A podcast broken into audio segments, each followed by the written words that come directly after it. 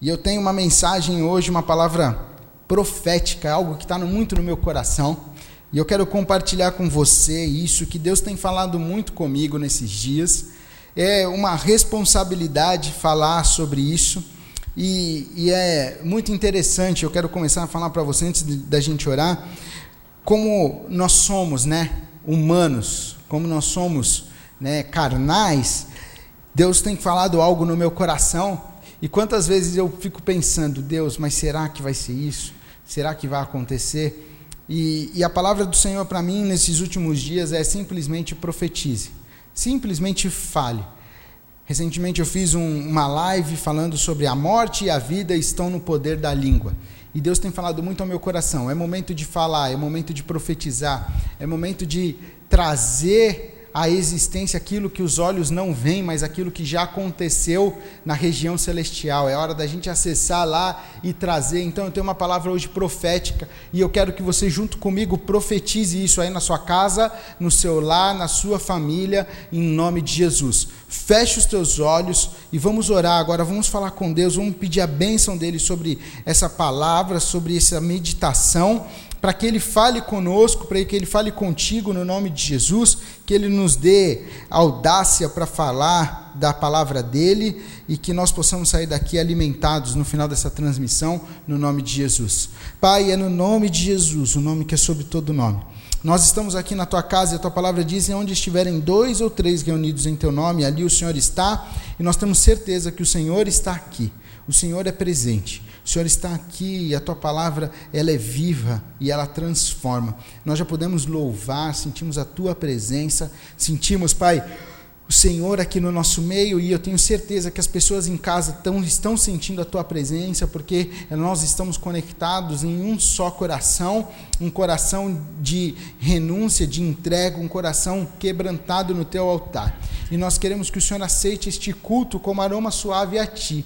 Tudo isso que nós fizemos, toda essa transmissão, ela não é para nós e não é para quem está em casa se sentir bem, mas isso é para que o Senhor seja manifestado, é para que o Senhor receba, é para que o Senhor goste. O Senhor tem que gostar do nosso culto, que o nosso culto possa ser um culto perfeito, agradável a Ti, no nome de Jesus. Pai, te peço sobre a minha vida, perdoa os meus pecados, perdoa as minhas falhas, lava-me no sangue de Jesus, purifica minha mente, meu coração, o meu pensar, o meu falar, e que a partir de agora o Espírito Santo de Deus tenha total liberdade para fluir deste altar, para tocar as vidas em casa, para tocar quem está aqui conosco. Pai, no nome de Jesus, que nós possamos ter uma vida profética, que nós possamos ter palavras de profecia, que nós possamos acessar o sobrenatural e trazer aquilo que os olhos não veem, mas aquilo que já aconteceu nas regiões celestiais para a terra, em nome de Jesus. Pai, venha ser conosco nessa noite, livra-nos do mal, no nome de Jesus.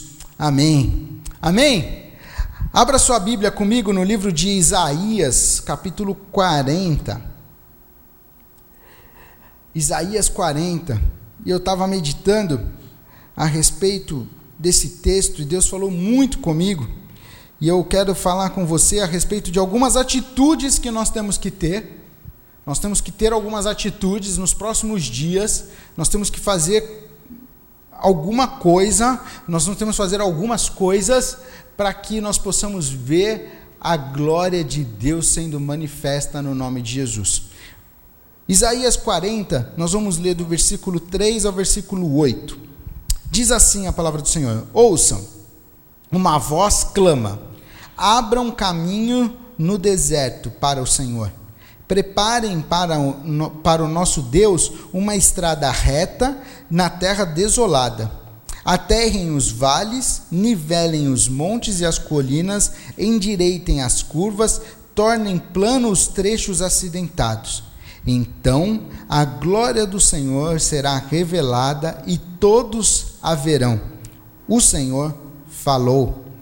Uma voz disse: Clame. Eu perguntei: o que devo clamar? Anuncie que os seres humanos são como capim. Sua beleza passa depressa, como flores do campo. O capim seca e as flores murcham, quando o Senhor sopra sobre elas. O mesmo acontece aos seres humanos. O capim seca, as flores murcham, mas a palavra do, de, do, a palavra de nosso Deus permanece para sempre. A palavra de Deus permanece para sempre. Amém? Deus tem falado muito ao meu coração a respeito de, desse momento que nós estamos vivendo. Nós estamos passando por algo inédito, algo inédito na face da terra. Nós nunca tivemos isso na história, já tivemos muitas epidemias, muitas situações, muitos colapsos na sociedade, né, no mundo, mas nenhum foi como está sendo esse. O que, que nós estamos vivendo? Um período de é, reclusão social, um período onde nós estamos é, presos dentro das nossas casas. Existem pessoas que estão trabalhando, né, que não podem parar, os seus trabalhos são essenciais e tudo mais, mas mesmo essas pessoas que estão indo às ruas, que estão fazendo suas coisas, elas têm falado como tem, está diferente a rua está vazio, os comércios estão fechados, né? as coisas não, não estão funcionando. É, eu falava com uma pessoa ontem, ela falava assim: eu fui no Gonzaga. Para você que não é aqui de Santos, Gonzaga é um bairro aqui de Santos, onde tem uma parte comercial, onde tem alguns shoppings e tudo mais. E a pessoa falava para mim: é triste ir no Gonzaga e ver tudo fechado ver tudo fechado, tudo parado, aquilo, aquele local que tem vida, que tem movimento, que tem pessoas. Né? Aí em São Paulo tem aquela a região da 25 de março. Nossa, aquilo ali é um, um formigueiro de gente. É gente subindo, é gente para lá, é gente para cá. E quando a gente vê na televisão a 25 fechada, tudo fechado, tudo parado, você vê que não tem vida. Está faltando vida no local, faltando. Aqui na igreja mesmo a gente olha e fala: cadê as vidas? Cadê as pessoas? Cadê aquele movimento que a gente está acostumado? Mas nós estamos vivendo algo singular neste momento. Mas eu tenho a certeza que isso é propósito e faz parte do plano de Deus. E é muito interessante porque aqui Isaías está falando para a nação e, e essa palavra tem brotado no meu coração e eu quero falar hoje para você. Versículo 3 diz assim: ouçam uma voz clama. Aqui Isaías estava fazendo, falando algo que ia acontecer de João Batista, que ia clamar no deserto, ia preparar o caminho para que o Senhor viesse. Mas nesse momento Deus está falando conosco. Ouça, uma voz está clamando, e quem vai clamar somos nós. Nós vamos clamar. O que, que nós vamos clamar? Abram caminhos no deserto para o Senhor. É momento da gente preparar o caminho. Preparar o caminho de que forma? A preparando as nossas vidas alinhando as nossas vidas, é momento de pedir perdão dos nossos pecados, é momento de invocar a presença do Senhor sobre as nossas vidas, sobre o nosso lar, é momento da gente reconhecer o Senhor nas nossas, no, nas nossas coisas, é momento da gente voltar o nosso coração para o Senhor, é momento da gente entender que nós temos o, que parar de viver as nossas vontades para viver as vontades dos céus, no nome de Jesus. Então Isaías está falando: abram caminhos no deserto Preparem para o nosso Deus uma estrada reta, sem, é, na terra desolada. É momento da gente preparar uma estrada reta, sem curva, sem é, declive, sem nada, uma estrada reta, uma estrada perfeita, no meio da nossa terra, no meio da nossa nação desolada. Então há um, um, um pedido para que a gente clame ao Senhor amanhã. E eu quero falar para você: é hora da gente clamar, porque a partir de amanhã nós vamos come começar a preparar essa estrada reta. Esse momento vai ser um momento chave na nossa nação, é um momento marcante na nossa nação, aonde nós vamos começar a preparar esse caminho. Nós vamos começar a aterrar os vales, nós vamos começar a nivelar os montes e as colinas, nós vamos endireitar as curvas e nós vamos tornar plano os trechos acidentados. Tudo que Satanás veio fazer, veio querer roubar, tudo que veio querer assolar a nossa nação, assolar o mundo, vai começar a ser transformado transformado a partir dessa noite no nome de Jesus, porque existe uma nação, existe um povo clamando, existe um povo orando, existe um povo intercedendo, existe um povo em, clamando em alta voz e jejuando, porque o Senhor virá e não tardará no nome de Jesus. Eu tenho a certeza que Ele virá nessa semana e transformará tudo, transformará o choro em, em alegria Eu, eu, vejo hospitais com diagnósticos e as pessoas sendo curadas instantaneamente, porque o Senhor virá e tirará desse, do mundo, não é da nossa nação, não é egocêntrico, é da, das nações. Ele tirará das nações esse vírus para que todos vejam que existe um Deus. E Isaías termina dizendo aqui o versículo 5: Então a glória do Senhor será revelada e todos verão Todos verão, todos vão enxergar que existe a glória do Senhor. Porém, é muito interessante pensar que todos verão, mas nem todos crerão. Existe uma diferença entre ver e crer. Tem pessoas que vão ver e vão atribuir isso ao cosmo, às energias, vão atribuir isso a outros deuses, mas elas vão ver que existe um Deus, essa semana será uma semana chave, uma semana que vai marcar a nossa nação, que vai marcar o mundo. A humanidade será impactada, porque a palavra de Deus está dizendo, porque nós vamos preparar o caminho, porque nós vamos aterrar as, os vales, nós vamos endireitar os trechos, nós vamos preparar o caminho, nós vamos clamar essa semana e Deus ouvirá e o Senhor revela, vai revelar a sua glória e todos verão. Você pode crer? Você crê nisso comigo? Você pode declarar que todos verão, e o versículo 5 termina assim: O Senhor falou. É o Senhor que está falando, não sou eu, não é uma crença humana, mas é, é o sobrenatural do Senhor será manifestado. Eu quero te explicar um pouco sobre Páscoa. Na verdade, tudo começou na antiguidade, quando o povo de Israel estava no, no Egito, eles estavam ali escravizados, e Deus mandou Moisés ir lá e libertar o povo. E Moisés foi para libertar o povo, e ele começou a falar com Faraó, e, e, e nada acontecia, e, e a palavra de Deus diz que o próprio Deus endureceu o coração de Faraó para que o povo pudesse ver a glória do Senhor, a glória do Deus vivo. E aí ele manda as pragas e acontecem as pragas, as dez pragas, mas a última praga é quando vem a morte dos primogênitos. E, e a morte dos primogênitos não, não é simplesmente só a morte desses primogênitos, mas é todo o que Deus mandou fazer e a preparação que Deus mandou fazer para que a, aquela, aquela noite acontecesse.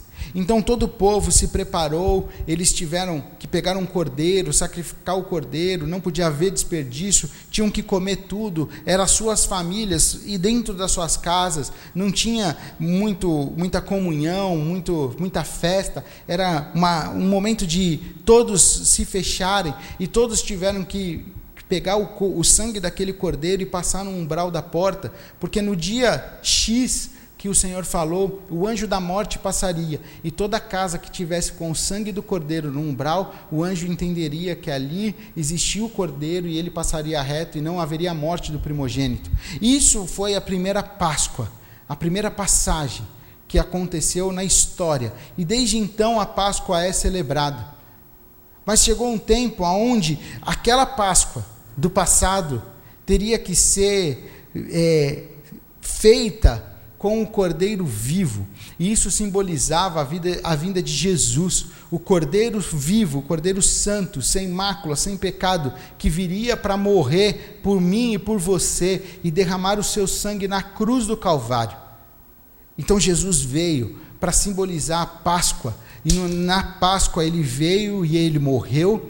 Na cruz do Calvário ele foi crucificado. E é interessante porque existem fatos da crucificação de Jesus no Antigo Testamento que se cumprem quando Jesus vai ser crucificado. Então existia um, um, uma, uma questão que todo prisioneiro que estivesse na cruz era quebrada, quebravam as suas pernas para que pesasse o corpo e, e para que ele morresse. Mas a palavra de Deus diz que o Cordeiro de Deus viria e nenhum osso do seu corpo seria quebrado. E Jesus é o único que foi crucificado numa cruz e seus ossos nenhum foram quebrados, porque quando foram quebrados, Jesus já estava morto e ali eles correram porque teve um terremoto. O véu do templo se rasgou de cima a baixo e hoje nós temos o livre acesso ao Santo dos Santos, temos o Espírito Santo de Deus para estar conosco e tudo isso foi um fato para dividir a história para marcar a história. Todos eh, que acreditam ou que não acreditam vivem o antes e o depois de Cristo. Porque quando você vai para a escola estudar, a escola vai te ensinar que um dia tem o, o, o AC, o antes de Cristo, e o DC, o depois de Cristo. Isso você aprende na escola. Então existe sim um homem que veio e marcou a história, e é Jesus, é o Deus vivo, e é o Cordeiro de Deus que morreu e ressuscitou. Versículo 6 vai dizer para nós: Uma voz disse, clame. E eu perguntei: O que devo clamar? E nós estamos falando, vamos clamar pelas nações, pela nossa nação, clamar para que esse vírus vá embora no nome de Jesus. É hora da gente dobrar os nossos joelhos, é hora da gente clamar. Se você não consegue dobrar os seus joelhos, pode ficar sentado, mas não, há, não fique com a sua boca fechada. Abra sua boca e clame e peça para o Deus vivo vir em favor da nossa nação e da humanidade para que todos possam ver a glória do Senhor. Mas ele fala assim: anuncie que os seres humanos são como capim. Sua beleza passa depressa, como as flores do campo. O capim seca e as flores murcham. Quando o Senhor sopra sobre elas, o mesmo acontece com os seres humanos. O capim seca as, as flores murcham, mas a palavra do nosso Deus permanece para sempre. O que está em prioridade na nossa vida? Eu tenho falado muito sobre esse período de quarentena em que nós não podemos terminar essa quarentena da mesma forma como nós entramos. E aqui o, o Isaías está trazendo para nós dizendo: ei, tudo passa.